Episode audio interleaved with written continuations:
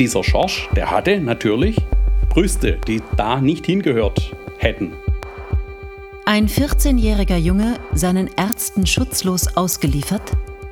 Man hat sozusagen am Behinderten erforscht, was später am Nichtbehinderten eingesetzt werden soll. Ein Pharmakonzern, der unkontrolliert Medikamente testete? Es gibt ja nichts auf der Welt, was es nicht gibt.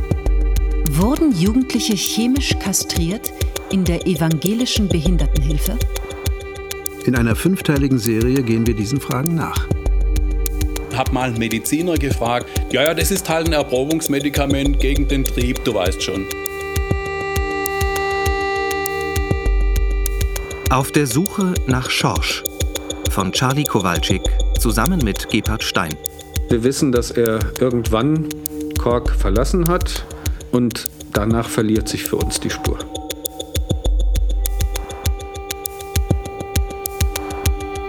Folge 5 Schorsch, der Mensch. Hechingen, Kork, Kehl, Ulm. Stuttgart, Bochum, Krefeld, Hamburg, Bremen, Offenburg, Berlin, Freiburg, Bielefeld, Frankfurt, Köln, München, Ehingen-Donau, Rothenburg-Wümme, Grafeneck, Schelklingen. Vielen Dank für Ihre Fahrt mit der Deutschen Bahn. Auf Wiedersehen. Meine Recherche begann am 10. März 2015 mit meinem Besuch bei Gebhard Stein im schwäbischen Hechingen.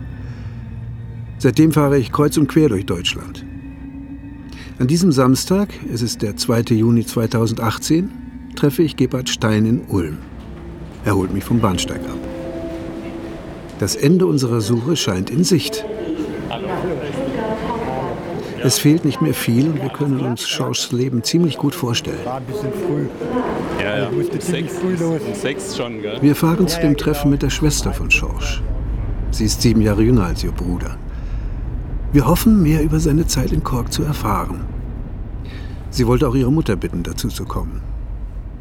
Als ich mit der Schwester vor ein paar Tagen telefoniert habe, spürte ich ihre Zerrissenheit. Zwischen dem Wunsch, die Vergangenheit ruhen zu lassen und der Neugier zu erfahren, was mit Schorsch in Kork passiert ist. Wir wissen jetzt, dass der Vater bis zu seinem Tod 2008 Schorschs Vormund war. Also auch 1972, als Schorsch in Kork das triebhemmende Versuchsmedikament verabreicht wurde. Hat er damals eingewilligt?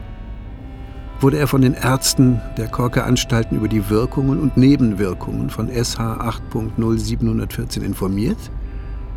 Ob Schorschs Schwester das weiß?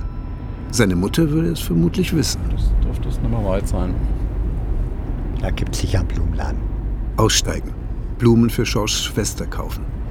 Danach wollen Gebhard Stein und ich vor dem Treffen mit ihr noch ein paar Informationen austauschen, uns auf das Gespräch vorbereiten.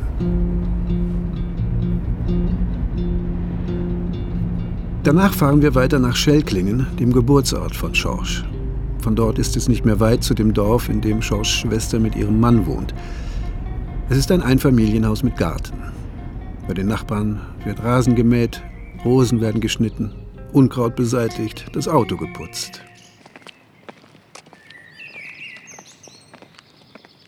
Einige Minuten später sitzen wir auf der Terrasse, die Sonne scheint, es ist sommerlich warm. Die Schwester ist da, ihr Mann und sogar die Mutter ist gekommen. Wir sichern ihnen zu, ihre Namen nicht zu nennen. Sie heißen uns willkommen, es gibt Kaffee, Rhabarber und Käsekuchen und dennoch ist die Situation angespannt. Das Aufnahmegerät bleibt zunächst ausgeschaltet.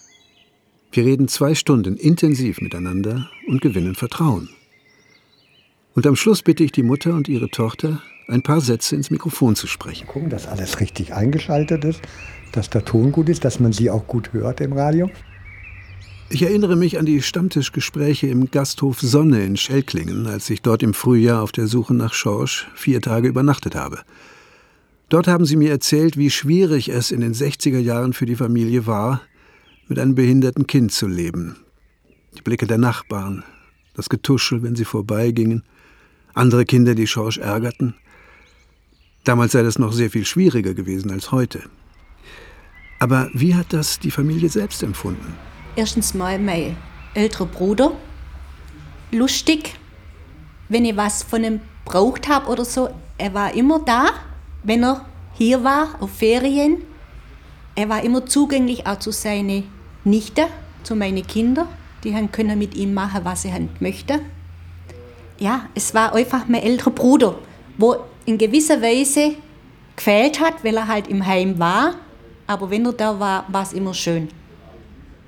Der ist lieb gewesen, er hat sich also gut angepasst immer und also er ist immer lieb gewesen. Da hat es gar nichts gegeben. Also ich habe ihn gepflegt und wir sind gut ausgekommen, ich und mein Sohn. Also ich habe schon enges Verwandtschaften, wo mein Mann noch gestorben ist, hat er immer gesagt, er will zur Mama heim. Schorsch blieb Teil der Familie, auch wenn er über die Hälfte seines Lebens in Behinderteneinrichtungen verbrachte. Allein in Grafenegg lebte er rund 30 Jahre lang, bis er 2012 überraschend starb, mit 55 Jahren. Er war, hat kurz zwei Tage davor hat er einen Virusinfekt gehabt mit Darmdurchfall und dann ist er praktisch am 2. November 2012 haben sie mit der Rettungswagen kommen, weil er umgefallen ist und da war dann bewusstlos und dann haben sie ihn reanimieren müssen im Rettungswagen. Haben sie auch geschafft. Und nach ist er mit dem Rettungswagen nach Reutlingen runter in die Klinik gekommen und hat aber praktisch unter der Fahrt nochmal einen Herzstillstand gehabt. Und der Arzt in Reutlingen hat noch gesagt, man lässt man macht nichts mehr, weil es wäre dann pflegefähig wäre, nur noch im Bett. Und darum hat man die andere Sache nicht mehr gemacht.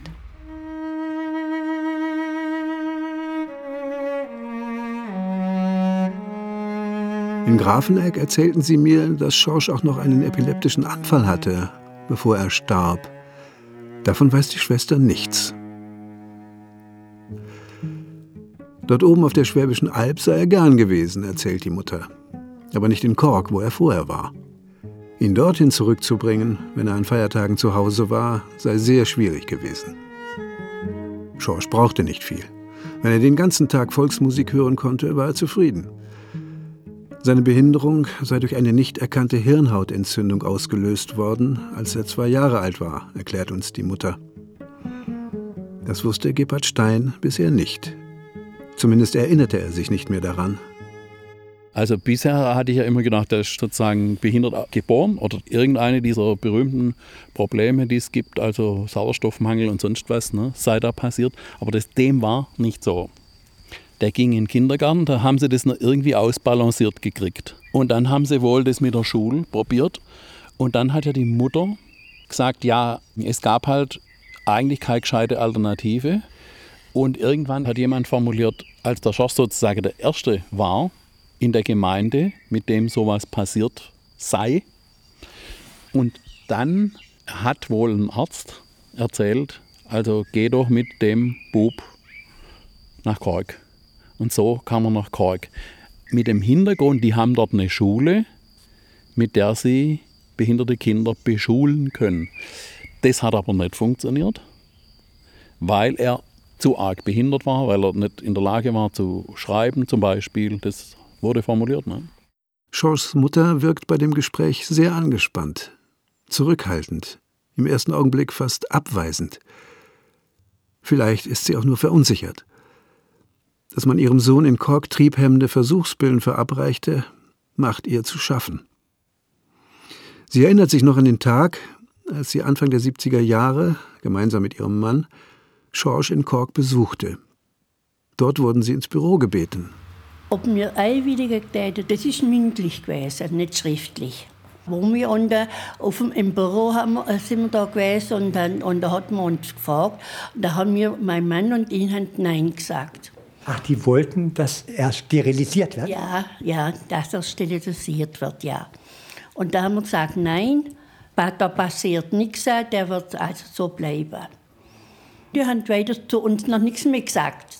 Die haben uns noch nicht mehr gefragt oder gar nichts. Als ich den Vorstandsvorsitzenden der Diakonie Kork von 2002 bis 2010, Joachim Walter, Vor drei Jahren, zu Beginn meiner Recherchen, traf und er mir erzählte, wie selbstverständlich noch in den 70er Jahren in den Korker Anstalten junge Menschen sterilisiert wurden, habe ich nicht geahnt, dass auch Schorsch sterilisiert werden sollte. Dort, wo größere Einrichtungen auch ein Krankenhaus hatten und wo Ärzte tätig waren, da kann ich mir schon vorstellen, dass das Forschungen auch gab, ja. Und dass dann die Tradition aus dem Dritten Reich direkt weiterging. In Kork ist zum Beispiel erkennbar, dass Euthanasie deutlich abgelehnt wurde. Da gab es auch Widerstände. Aber Sterilisation war im Krankenhaus bei behinderten Menschen gang und gäbe. Da hat man keinen Unterschied gesehen. Und zwar nicht nur damit die jetzt Sexualität leben dürfen, so hatten wir ja das dann verstanden mit der Sterilisation, sondern damit die keinen Nachwuchs zeugen, der schon wieder behindert sein soll, was ja im Regelfall gar nicht sein muss. Die Sterilisation haben die Eltern abgelehnt. Bei der Verabreichung des Versuchsmedikaments wurden sie erst gar nicht gefragt. Also da hat man zu uns nichts gesagt, dass er ein Tablett oder was kriegt. Das, da haben wir gar nichts gewusst. Mehrmals betont Schorsch Mutter, dass sie mit der Verabreichung des triebhemmenden Versuchsmedikaments genauso wenig einverstanden gewesen wären wie mit dem Wunsch, Schorsch zu sterilisieren. Niemals hätten sie eingewilligt. Sie wirkt fassungslos, fühlt sich im Nachhinein überrumpelt von der Anstaltsleitung in Cork, von den dortigen Ärzten. Natürlich sei ihr aufgefallen, dass Schorschs Brüste wuchsen, aber sie habe sich das nicht erklären können und sich mit der Zeit daran gewöhnt. Für die Angehörigen war es auch kein Thema, dass Schorsch nicht an Sexualität interessiert war. Uns nichts aufgefallen, dass der irgendwie Sexualität hat möchte oder sonst irgendwas, da ist gar nichts vorgefallen. Der hat das überhaupt nicht gemacht. Er hat auch mal eine Freundin gehabt, aber mehr zum Händchen haltend, aber nicht zur Sexualität oder so. Und vielleicht einmal einen Kuss oder so, aber Sexualität war doch nie. Nix. Wie lange musste Schorsch überhaupt diese Pillen schlucken? Wie hoch war die Dosierung? Was steht dazu in den Vormundschaftsakten? Sie liegen nun bei seiner Schwester. Sie hat nach dem Tod des Vaters die gesetzliche Betreuung für ihren Bruder übernommen. Einiges liegt darin dokumentiert vor, aber nichts darüber, dass Schorsch SH 8.0714 verabreicht wurde. Es fehlen auch, sagt die Schwester, die Einwilligung der Eltern zur Einweisung in das psychiatrische Landeskrankenhaus Schussenried oder auch Hinweise, dass die Anstaltsleitung in Kork sie über die Einweisung informiert habe. Das erste Mal 26.08.1976 ist er eingewiesen worden von Kork. Da war er dann bis 23.02.77. Das nächste Mal von 17.01.1980 bis 18.02.1980. Vom 7.10.1980 bis 27.05.1981 und 1.9.82 bis 15.09.1982 das letzte Mal in Bad Schusseriert, da ist von Grafeneck. Und dann ist er wieder zurück nach Grafeneck. Das waren die Stationen in Schussenried. Uns hat ein Doktor angerufen daheim, äh, dass der Georg jetzt bei ihnen in Schusseriert sei. Am Mai haben wir nicht gewusst. Wir sind noch äh, nach gefahren und haben äh, geguckt und dann haben wir, ist mein Sohn da oben gewesen. Und dann hat es geheißen, dass Kalk ihn nicht mehr aufnimmt. Dass wir eine andere Einrichtung suchen müssen. Da hat noch ein Doktor zu mir gesagt, also zu uns, zu meinem Mann und zu mir, dass er nicht entschuseriert soll bleiben, dass er nicht aufgehoben. Also da passt er nicht rein, er sei da noch zu gesund in dem Sinn. Ohne jemals zu fragen, meine Eltern, die Einwilligung oder sonst irgendwas, die hatten es erst erfahren durch das, dass ein Arzt von Schusserit angerufen hat. Er sei nicht mehr tragbar für Kork, weil er aggressiv sei und darum hat man jetzt nach Bad Schusserit. Viermal war er in der Psychiatrie. Warum? Danach lebte Schorsch zufrieden in Grafeneck. Die Eltern haben diese Einrichtung für ihn ausgesucht. Nie mehr wollte er nach Bad Schussenried zurück in die Klinik, erzählt die Schwester. In Grafeneck ist er aus dem Schloss raus in eine andere Wohngruppe. Das war dann eine familiäre Wohngruppe, wo eigentlich er seine Betreuer immer die gleiche waren und mit denen ist er hervorragend ausgekommen. Die haben ihn kennt und haben sie ihn nehmen müssen. Und da hat es nie Probleme gegeben. Dort hat Schorsch sich wohlgefühlt. Warum er aber nicht mehr in Kork bleiben konnte, erfuhren die Eltern erst telefonisch von dem Arzt in Bad Schussenried. Sie waren damals entsetzt und hatten es nicht einmal geahnt, erinnert sich die Mutter. Es habe keine Gespräche gegeben, keine Hinweise, nichts. Die Diakonie Kork schwieg einfach. Ein respektloser Umgang mit meinen Eltern, sagt die Schwester. Mehr können und wollen sie uns erst einmal nicht sagen. Um das Gespräch zu verdauen, machen wir noch einen Spaziergang. Ich erlebe Gebhard Stein nachdenklich, fast still. Er hätte Schorsch 1972 und auch 1973 als freundlichen Jugendlichen erlebt, der gern sang und es liebte, baden zu gehen. Er sei in der Gruppe gut integriert gewesen, verbrachte viel Zeit mit Siegfried, dem Musiker, ging viel spazieren. Bei Gesprächen über Gott und die Welt, erzählt Gebhardt, an diesem Nachmittag war Schorsch immer neugierig. Baute gehört es in seine Welt ein und verblüffte dann mit seiner ganz eigenen Interpretation. Warum wurde dieser Schorsch, fragt sich Gebhardt heute, später in Kork so aggressiv? Ich war überhaupt nicht aufgeregt. Also ich bin ziemlich abgebrüht. Ich habe mal gedacht, als du aufgeregt warst, vielleicht müsst ihr jetzt auch aufgeregt sein. Aber selbst das hielt sich in Grenzen. Gebert Stein und ich steigen den Schelklinger Schlossberg hoch. Wir brauchen frische Luft, Bewegung, einen Gedankenaustausch. Er ist überrascht, wie offen Schorschs Angehörige mit dem Thema Sexualität umgegangen sind. Auch der Schwager hat es ganz klipp und klar so erzählt. Und die Schwester hat ja dann noch einmal, als du nach den Freundinnen gefragt hast, haben sie dann, glaube miteinander oder sie hauptsächlich noch mal ein bisschen beschrieben, wie das sich so abgelaufen hat, wie die beim Fernseh gucken, Händchen gehalten haben und so. Ne? Ja, dass er zum Beispiel, wenn sie Terence Hill und Bud Spencer geguckt haben. Das hat er geliebt wohl. Ja, der hat auch gewisse Ähnlichkeit mit Bud Spencer gehabt, glaube ich. Was war für dich die Information, wo du sagst, ja, da habe ich was mehr verstanden, ich weiß was mehr, was ich vor diesem Treffen mit der Familie nicht gewusst habe. Also die Mutter vom Schorsch sagt mit vollkommener Klarheit und das auch dann im Gespräch mehrmals, also wir sind gefragt worden, ob wir sterilisieren wollen und wir haben ganz klar gesagt, nein, das wollen wir nicht. Also das war schon eine wichtige Geschichte, weil das sozusagen eben den Unterboden unter unsere Thematik mit der pharmakologischen Sterilisierungsgeschichte natürlich noch einmal verstärkt ne, und noch einmal äh, klar macht, was die eigentlich für ein infames Spiel getrieben haben. Ne. Dann die schöne Geschichte auch im Vergleich zu dem Kumpel, der schön die Treppe raufgeht, Rad fährt, alles Mögliche. Ne? Was dann auch irgendwann schwierig wird, schon von Grafeneck nach Schussendried gebracht wird und er als ein Wrack zurückkommt. Einen halben Meter dicker und total lätschig und lahm. Der Schwager hatte uns geschildert, wie er Schorsch bei einem Besuch in der Psychiatrie in Bad Schussenried vorgefunden hat. Schorsch sei verstört gewesen. Total abgedämpft haben sie den in Schussenried besucht. Ne? Das heißt, vollgepumpt, ruhig gestellt. Ja, und Schorsch hat doch nur, sagte der Schwager, er hätte einfach nur so schräg den Kopf gehalten. Ja. Mehr war nicht war mehr. Gar nichts mehr, ja. Phlegmatisch, ja, äh, total runtergefahren, ja.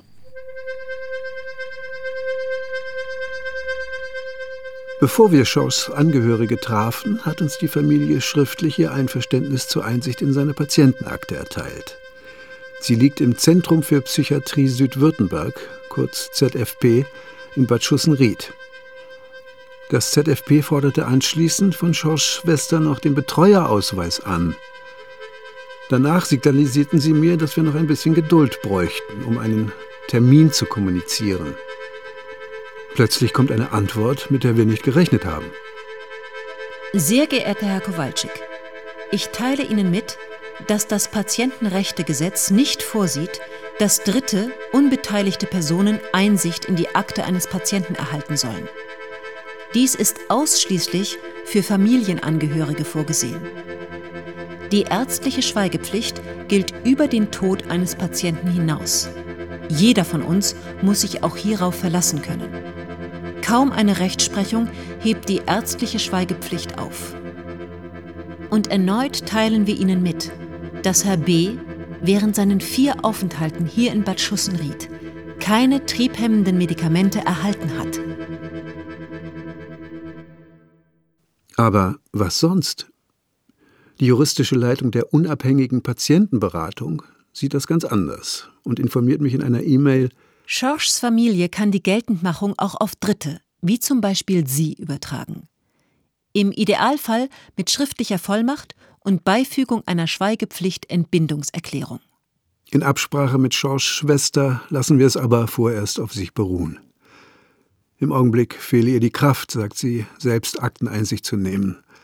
Auch fürchte sie, was in der Akte vielleicht noch an neuen Erkenntnissen auf sie zukommen könne. Dafür brauche sie Zeit. Wir erinnern uns an unsere Recherchen in Kork. Gern hätten wir noch Einsicht in die Patientenakte von Schorsch genommen, um zu erfahren, wie der psychische Zustand des damals 19-Jährigen war, als er von Kork nach Schussenried überwiesen wurde.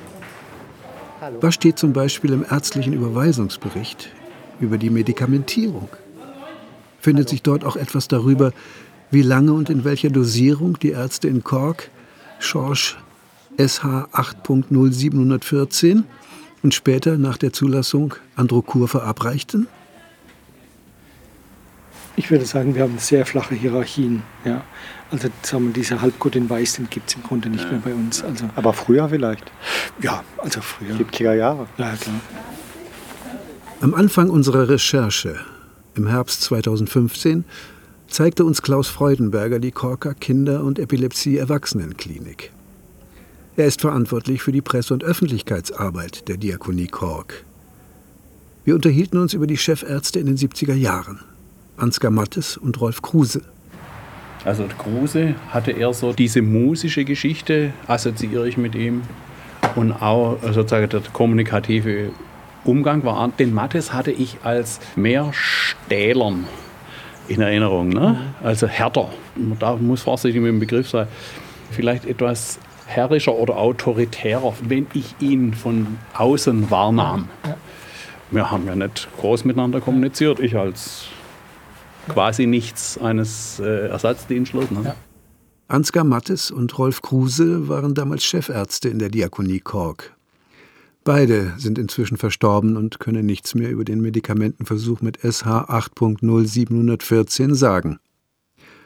Und der heutige Diakonievorstand sagt, es gebe keine Akten mehr aus dieser Zeit. Auch das Unternehmen Schering, heute Bayer, das die Medikamente produzierte und testen ließ, trägt bisher nicht dazu bei, die Vorgänge in Korg und anderswo aufzuklären.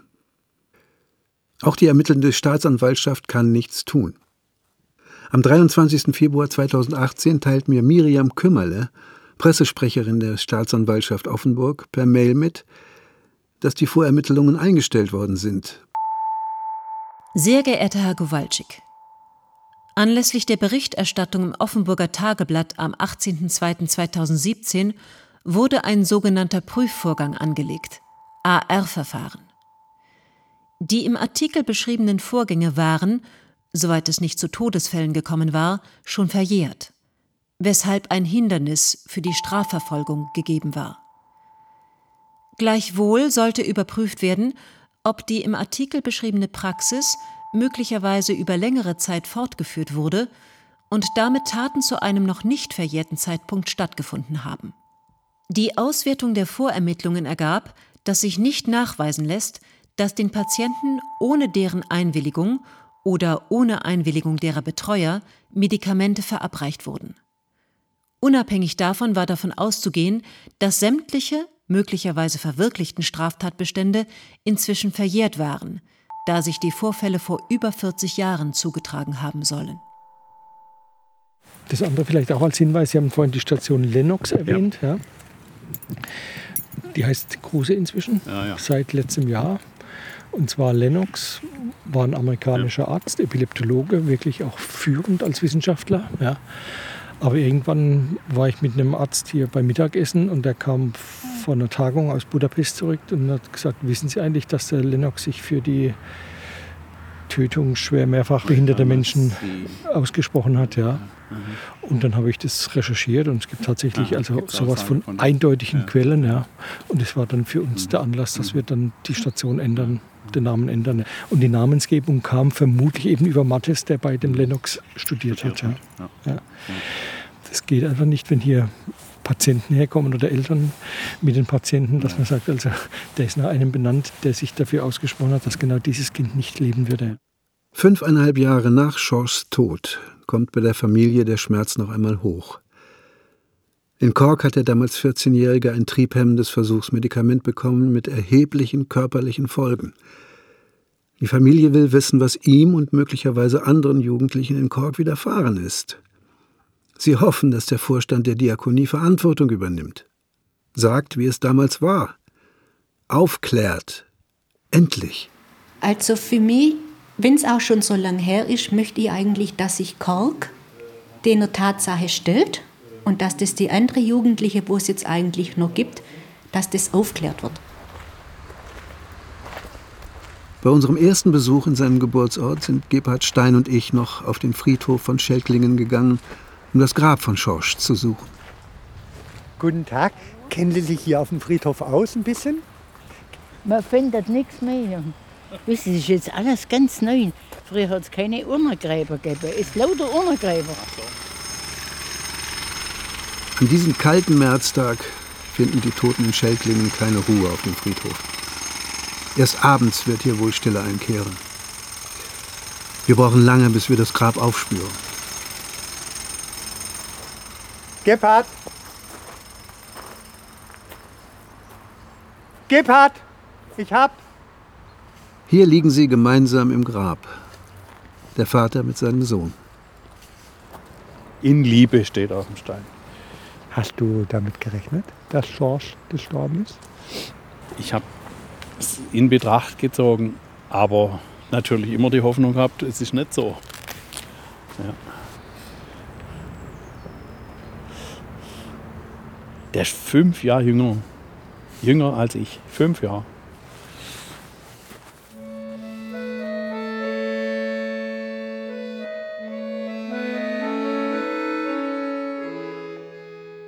Auf der Suche nach Schorsch von Charlie Kowalczyk zusammen mit Gebhard Stein. Folge 5 Schorsch, der Mensch. Mit Tjatke Bialowons und Michael Wittenborn. Ton und Technik Johanna Fegert und Judith Rübenach. Regie Iris Drüggekamp. Redaktion Wolfram Wessels Produktion Südwestrundfunk 2018